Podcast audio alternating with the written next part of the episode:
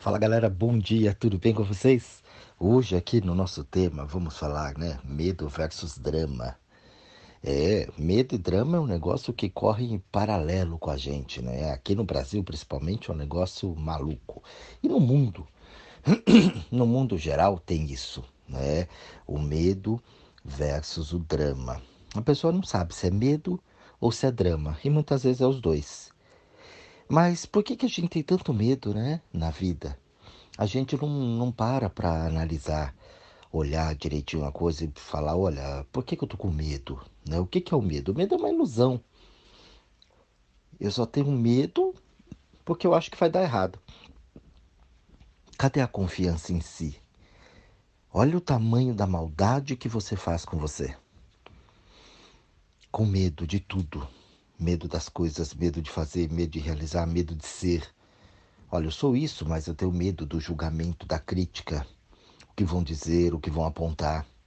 A maioria do medo é o que vão dizer, né? O que vão dizer os outros, né? Os outros é um problema grande na vida de todo e qualquer ser humano. A maioria deles. E aí, esse medo ele se converte depois num drama. Porque aí você vira o coitadinho, a coitadinha. Ah, aconteceu, passei por isso, passei por aquilo e, e tal. E ali a pessoa ela não para em momento algum para ela analisar por que que isso está acontecendo. Onde é que eu estou me pondo? Por que que minha vida de repente não anda?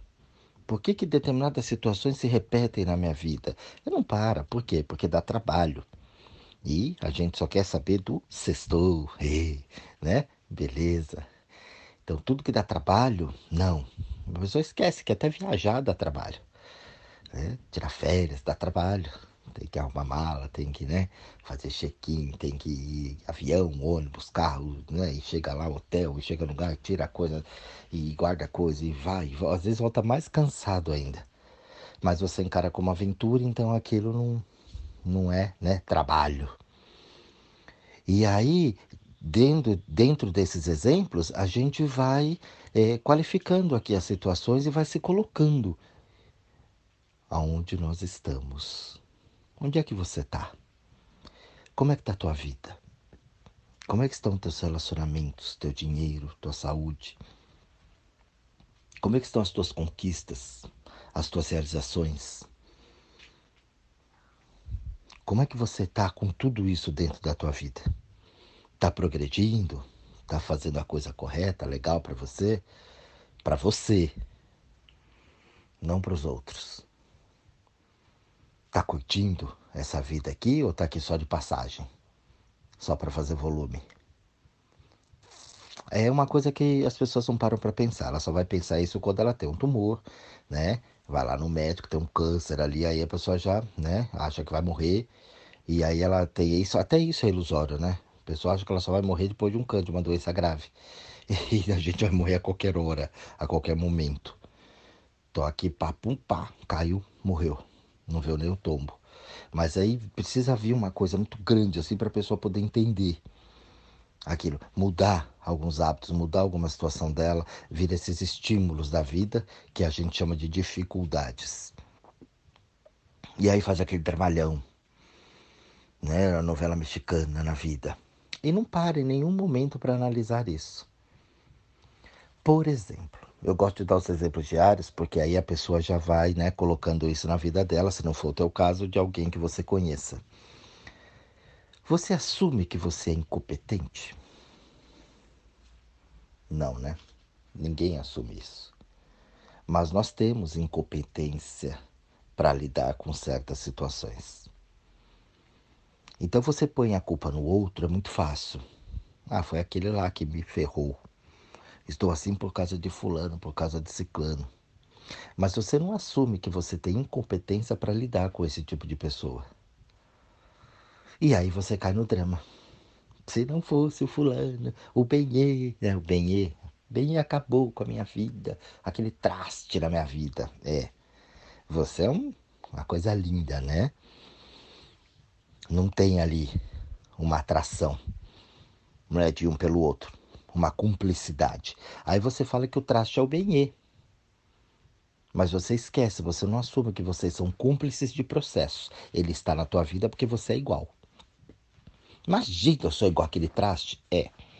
E por vezes um traste até pior. Mas você não assume. A gente entra numa arrogância muito grande. E dentro dessa arrogância, a gente consegue ter o quê? Medo. E o medo vai virar drama. Porque eu ponho a culpa no outro e eu sou o coitadinho, tadinho de mim. Se não fosse aquela criatura cruel na minha vida, eu estaria melhor. Não, é o contrário. Muitas vezes eu vi separação entre casais que a pessoa xingava, a mulher xingava, detonava o marido, o marido foi, ela era a âncora do marido. O marido se deu bem, arrumou um chinelinho, foi embora, progrediu, cresceu e ela ficou lá. Falei, então o problema era você, né, demônio? Não era o bem que você tanto xingava. Então, toda vez que você tem medo, você tem uma vontade. E toda vez que você tem uma vontade, você segura, alguma coisa aí dentro vai estourar. Aí, por preconceitos, por conceitos, por situações, você vai camuflando aquilo, vai fazendo aquilo virando um drama. Muitas vezes você envolve família, envolve outras pessoas na tua vida e aquilo fica lá. E as pessoas, às vezes, tentando até te ajudar, vão pro buraco junto com você. Então, toda vez que você fica ali com medo, é porque você está contra as tuas forças. Pode-se dizer que você está contra Deus. Porque Deus te fez, colocou você aqui, deixou tudo pronto, te deu um sistema maravilhoso para você viver aqui, com alegria, crescer, despertar toda a sua potencialidade humana e você não usa. Ele dá pernas para você andar, mas você não anda. Ele dá um cérebro para você pensar, para você criar, mas você não cria. Ele dá os sensos para você sentir e você não sente. Dá os olhos para que você possa ver você não vê. Você se recusa a enxergar. Então você vai contra a existência. E aí, contra a existência, não tem nada, né? Não tem o que fazer. O que, é que vai fazer? Presta atenção. Se você está, né, diante de um assalto, por exemplo. Você está lá no lugar, chega lá um pessoal e assalta, anuncia um assalto. E pegam você como refém. Pega você como refém, põe uma arma na tua cabeça. Você fica com medo. Você fica com pavor. Por quê? Porque naquele momento não há nada, absolutamente nada que você possa fazer. Você está completamente refém daquele indivíduo, daquela pessoa. Uma arma apontada na tua cabeça e ele pode apertar o gatilho a qualquer momento ou não. Você fica totalmente potente. Não tem o que fazer. Não é assim? Por isso que você tem um medo, aquilo vem, sobe de baixo aqui para cima. Você começa a pensar um monte de coisas. E dá o cagaço, lógico, né? em qualquer ser desse planeta, porque você não vai ter domínio nenhum, você não tem controle nenhum. Você está à mercê daquele camarada. E ali, numa fração de segundo, ele pode decidir o teu destino, a tua vida. Ali você tem medo. A vida é a mesma coisa. Se você se põe refém da vida, por isso que você tem medo. E por isso que veio o drama. Lá no assalto você vai pensar na sua família, no bem nos filhos, nas coisas que você. É uma fração de segundos, mas você vai pensar. O que você não viveu. Por, por vezes a gente sai de uma situação dessa e aprende a viver né, de uma maneira diferente. Na vida é igual.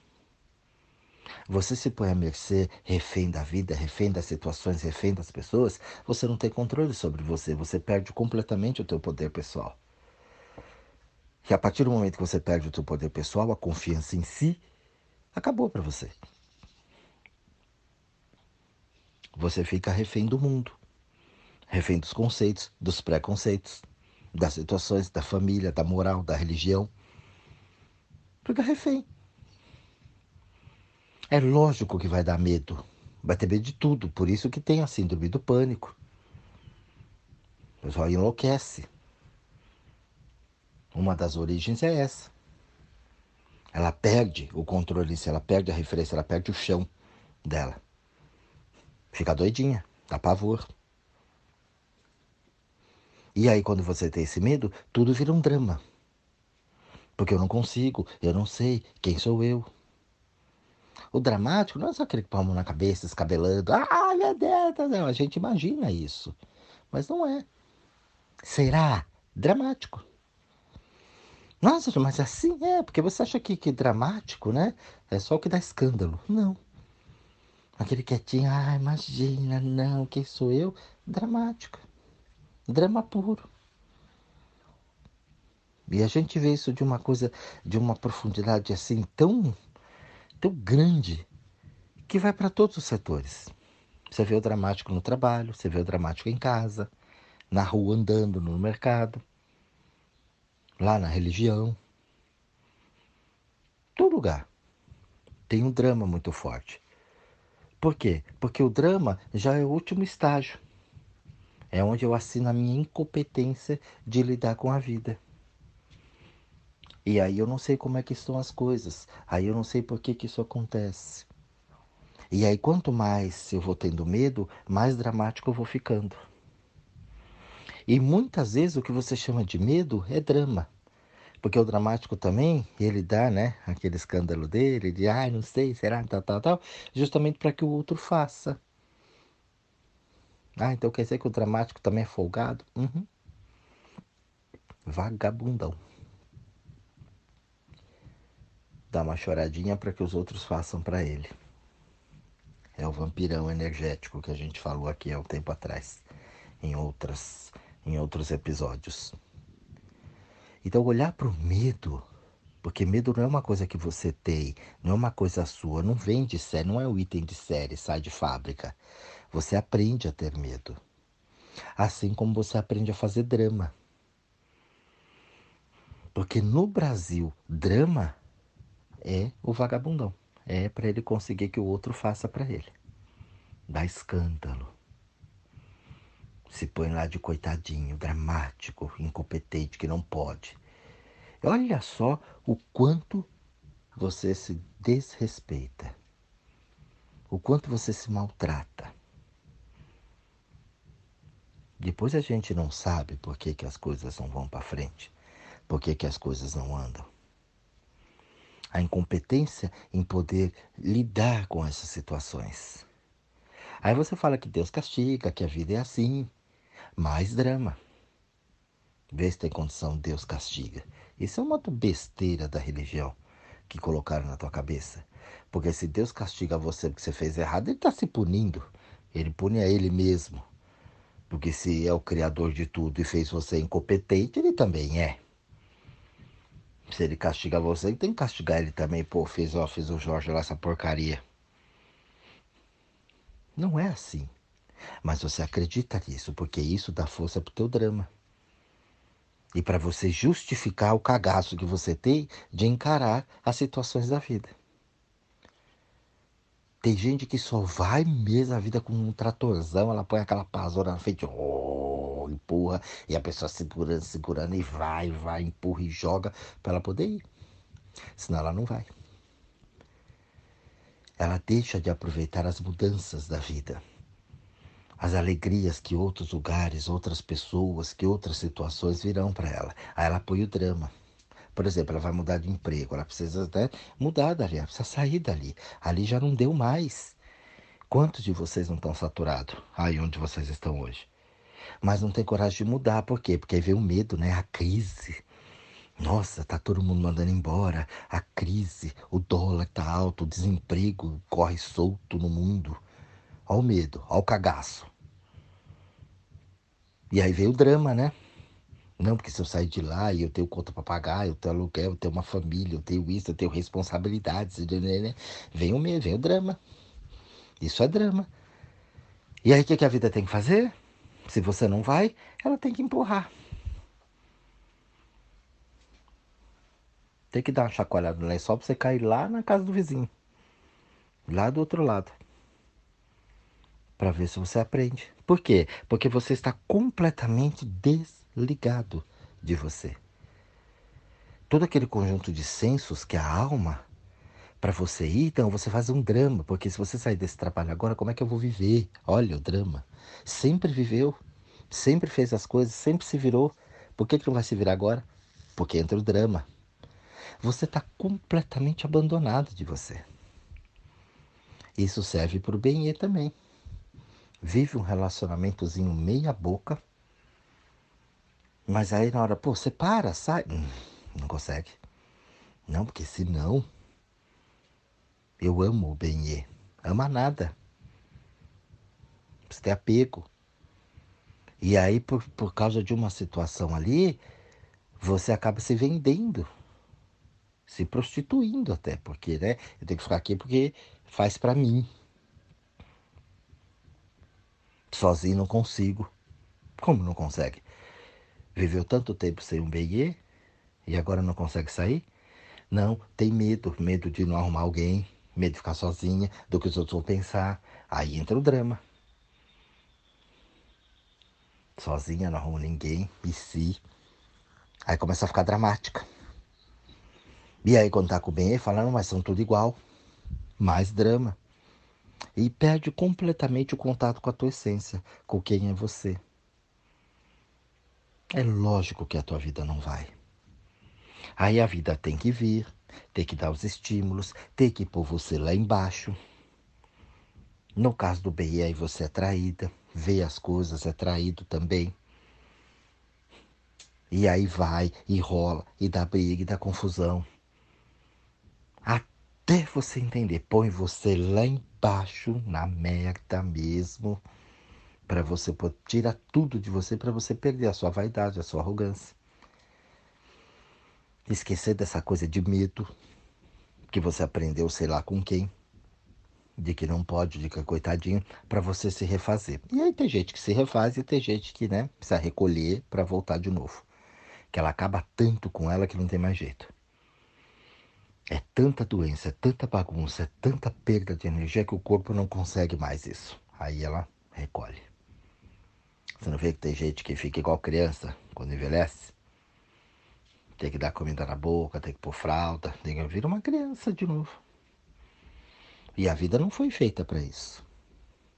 Isso é a contramão da coisa. Por isso a gente precisa se cuidar para não chegar num estágio assim. Que você vira um bebê. Tem que fazer tudo por você, porque você perde a capacidade de fazer as coisas. Não é para terminar assim, mas tem muita gente que termina perdeu tanta energia, tanta força, se desgastou tanto que o corpo hoje não responde mais. Não consegue mais estímulos para fazer. Então o negócio, gente, é bastante sério. Você precisa olhar para a tua vida e ver se você não tem muito medo e esse medo está fazendo drama dentro da tua vida. Se você não é dramática, dramático, se você não tem muito medo disso, medo daquilo, e de onde é que você aprendeu isso? Eu canso de ver as pessoas quando a vida empurra, aí fala, nossa, Jorge, se eu soubesse disso, eu teria feito antes. Tava aí. Muitas vezes eu até falei com a pessoa. Aí ela fala, puxa, agora olha só como é que tá. Mas, se tiver aquela cabecinha de frango, não vai conseguir ainda, mesmo na, na hora boa, não vai conseguir fazer. Tá tudo bem na vida, ela vai arrumar uma encrenca. Por quê? Porque o drama faz parte da vida dela, esse teatro. Ela precisa ser dramática para chamar atenção. Então é preciso tomar bastante cuidado com isso. Observar bem. E lá no fundo, o intuito das reflexões aqui é para que você mergulhe bem fundo em você. Para que você entenda mesmo aquilo, para que elimine isso da tua vida. Medo, drama, vaidade, arrogância, crítica, elogio. E são tudo coisas que não levam você a absolutamente a lugar nenhum. Ah, mas o mundo está cheio de violência. É. E você se liga nela? As pessoas olham as coisas, cada um com um olho, cada um de um jeito. Nós estamos aqui em São Paulo. São Paulo é uma cidade maravilhosa para alguns para outros é um inferno. Por quê? Porque tem gente que não sabe lidar com São Paulo. E aí só vê a coisa ruim. Depende muito. Uma cidade de muita oportunidade. Uma cidade maravilhosa, mas é para quem sabe viver nela. Se você é dramático em São Paulo, você morre. Por quê? Porque tem estímulos o tempo inteiro aqui. O tempo todo você sai na rua, você é estimulado. Ah, mas as pessoas só vê perigo. Eu vejo coisas lindas em São Paulo. A oportunidade, as possibilidades, os lugares, parques maravilhosos, situações maravilhosas, teatros, né, restaurantes, cinemas, shoppings que você tem, lugares, né, escolas para você entender, bibliotecas, né? tem milhões de coisas. Mas você só pensa no drama, assalto, é trânsito, é gente na rua. Então, a forma como a gente olha é importante. A forma como eu me sinto. Ah, tenho medo de sair em São Paulo, ah, então. Louca. Como medo? Medo do quê? Ai, posso ser assaltado. Ué, você pode ser assaltado em qualquer lugar. Onde é que você está vibrando? Onde é que você está colocando a tua energia? Olha o drama. Aí você perde muita coisa porque você põe uma desculpa em cima daquilo. Por quê? Porque tua cabeça já está viciada no medo. Você aprendeu aquilo. E a partir do momento que você aprendeu aquilo, aquilo está dentro de você. Lembra da mente? A gente falou aqui da mente. Mente, ela aprende as coisas. Você aprendeu a ter medo, é o medo que fica. Aí você tem medo de fazer tudo. Tem medo de responder uma pergunta em público, porque vou fazer besteira. Porque tem uma vaidade, né? Imagina aí, logo eu, vou responder errado. O rei Salomão, não posso. Vaidade, arrogância e drama. Então esse áudio aqui, pessoal, é justamente para que você pare, analise e pense. O quão medroso você tem e o quão dramático você é. Você faz com isso. Um bom estudo, uma boa reflexão a todos vocês. Um grande beijo e até o próximo áudio.